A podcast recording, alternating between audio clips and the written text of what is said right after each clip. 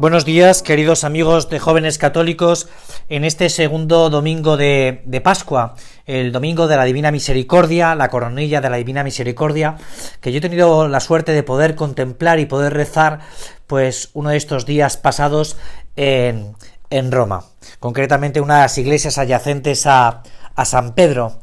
Y, pero bueno, no quería yo detenerme en este punto ni tampoco en, en que los grandes protagonistas de este año somos los jóvenes, ¿no? Sois los jóvenes.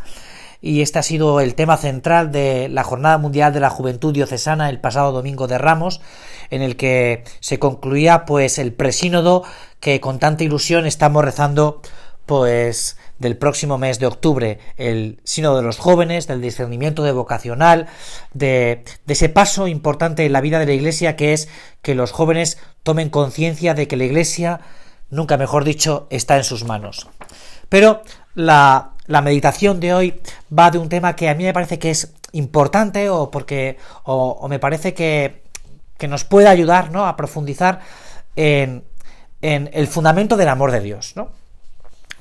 Hay una película que no es muy buena, es de Angelina Jolie, es una película antigua y bueno, no te voy a hacer un gran spoiler porque la verdad es que la película es bastante malucha también, ¿no?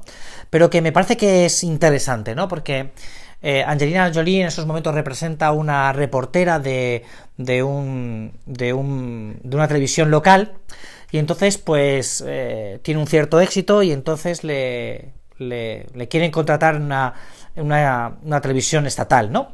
Pero eh, le dicen que se tiene que ir a trabajar con, con su exnovio, que es un cámara de esa televisión, para coger una cierta experiencia.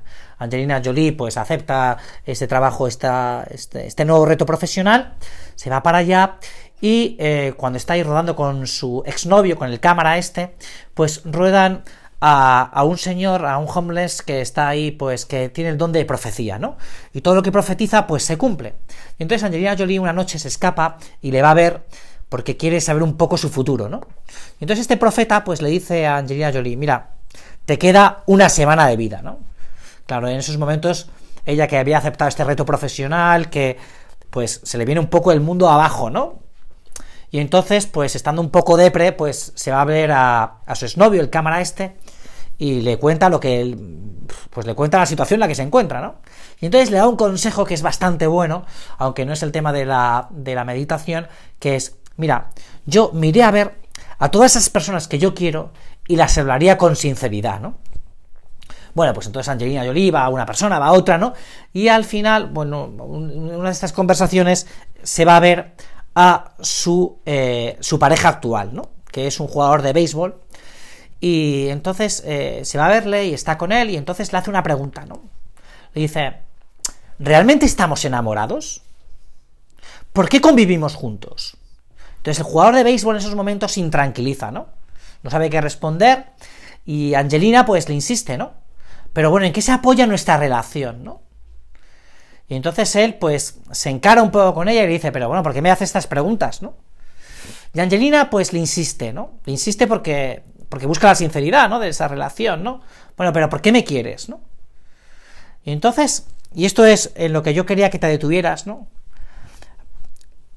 Le dice, es que mira, te quiero o vivimos juntos porque no hablamos de lo importante, porque no hablamos de estas cosas.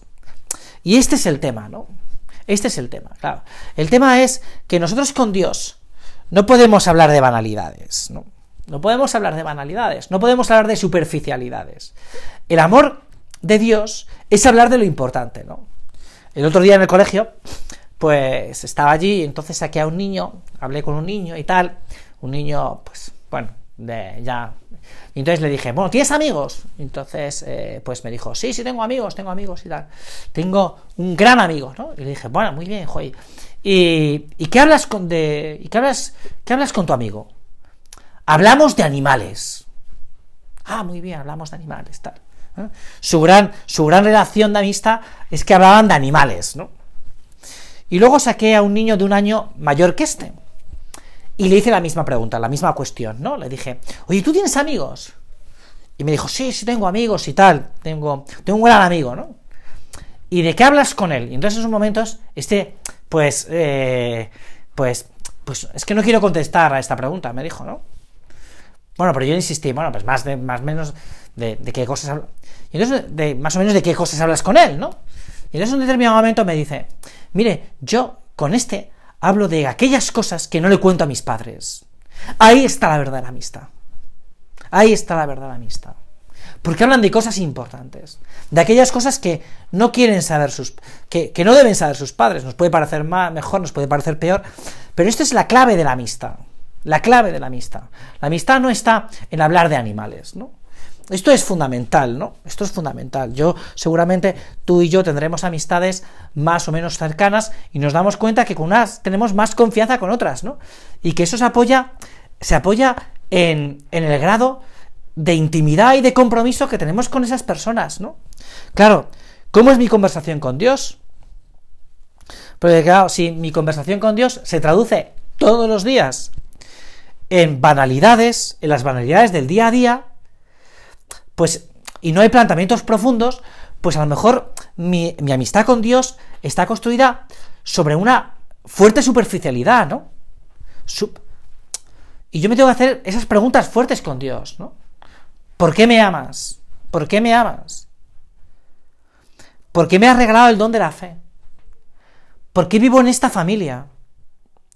Es decir, una relación con Dios que no se puede apoyar solo en la sola costumbre, en una superficialidad que está expuesta al riesgo de la monotonía y el aburrimiento, sino que tiene que ser una relación apoyada en el descubrimiento de que Dios se ha enamorado de mí y ahí es donde se fragua una relación fiel y leal. Y esto es así. Como yo siga teniendo una relación con Dios, en lo que se apoya es en la superficialidad. No, pues hoy nos hemos ido al parque de atracciones, hemos estado en Disneyland, me he tomado una, unas, golosinas y unas chuches y, y, qué bien Jesús que me has dado unas chuches, ¿no? Pues, pues oye, es que esto se cae, ¿no? Se cae, ¿no? Mira, hace pocos días entrevistaban a Antonio Banderas, que no es un santo de mi devoción, pero bueno, eh, una entrevista en el espejo de la COPE de, de Málaga, yo le he podido escuchar esta mañana un rato. Y, entonces en un determinado momento de la entrevista Antonio Banderas eh, dice, ¿no? Yo me he acercado a la iglesia al contemplar la pasión del Señor. Me he acercado a la iglesia al contemplar la pasión del Señor. Es decir, en el hecho fundamental, que es el hecho pascual, ¿no? Cada esto, eh, pues nos puede, bueno, tal, Antonio Banderas, tú puedes tener tu opinión sobre él, que es muy opinable, pero, pero eh, la afirmación es fuerte, ¿no? es fuerte. Y es real, ¿no? Se tiene que apoyar en, un, hecho fundamental, ¿no? Jesús, ¿por qué ha muerto por mí, ¿no? ¿Y por qué ha resucitado, ¿no? Estas preguntas me las tengo que hacer, porque es donde realmente se apoya la fe, ¿no?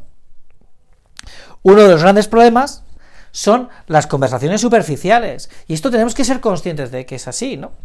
Uno de los grandes problemas son las conversaciones superficiales. De hecho, hay un momento en el pasaje de la vida del Señor que acabamos de contemplar, que es el momento en el que el Señor se presenta ante Herodes, que la Sagrada Escritura lo, dice con unas palabras eh, muy suaves, ¿no? Eh, después de haberse lo haberlo enviado Pilato, pues la Sagrada Escritura dice eh, que habló, le preguntó con mucha locuacidad. Le preguntó con mucha locuacidad. Herodes a Jesús, ¿no? Y sin embargo, esto se contradice totalmente con, con lo que en el pasaje en el que los discípulos le dicen al Señor, Señor, enséñanos a orar, ¿no? Y en esos momentos Jesús lo que les dice es, no uséis muchas palabras como, como, dice, como hacen los escribas y los hipócritas y los fariseos, ¿no?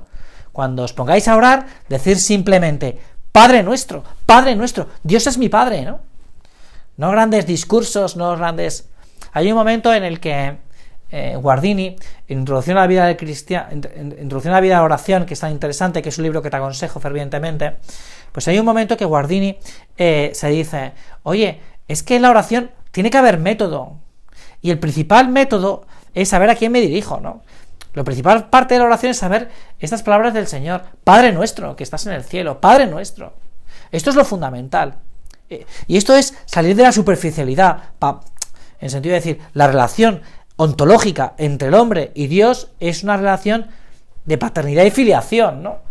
Y así es como me tengo que relacionar yo con Dios. Por lo tanto, tengo que abandonar un poco el discurso este, un poco que de vez en cuando, sobre todo una persona como tú y como yo, que ya tenemos una cierta edad, en el sentido de que tenemos una cierta madurez, que estamos, como decíamos antes, es el momento de la juventud, pero de la madurez para los jóvenes en, la vida de la iglesia, en el que, hombre, tenemos que, superar un poco eh, la relación sensiblera con Dios, ¿no?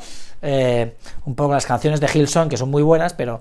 Eh, y, entrar un poco en la dinámica de, la profundización de mi relación con Dios, que es una relación de amor basada en la paternidad y en la filiación. Y esto es muy grande, ¿no? Esto es muy grande. Porque cuando tú te sientas hija de, cuando te sientas hija de Dios y me sienta hija de Dios, pues veremos cómo esto cambia un poco, ¿no? Entonces tenemos que intentar en la oración, que esto nos puede costar un poco, pero que al final ya verás que el premio es grande, superar, superar eh, los convencionalismos, las superficialidades, la banalidad, para hacernos preguntas fundamentales, preguntas eh, donde se apoye realmente la fe y ancladas en mi relación de padre-hijo y de hijo a padre, ¿no? Es decir, Señor, ¿por qué me has amado tanto? Y la respuesta es súper fácil. Porque eres mi hijo. Porque eres mi hijo. Porque me has dado la libertad. Para que me ames. Y así con todo, ¿no?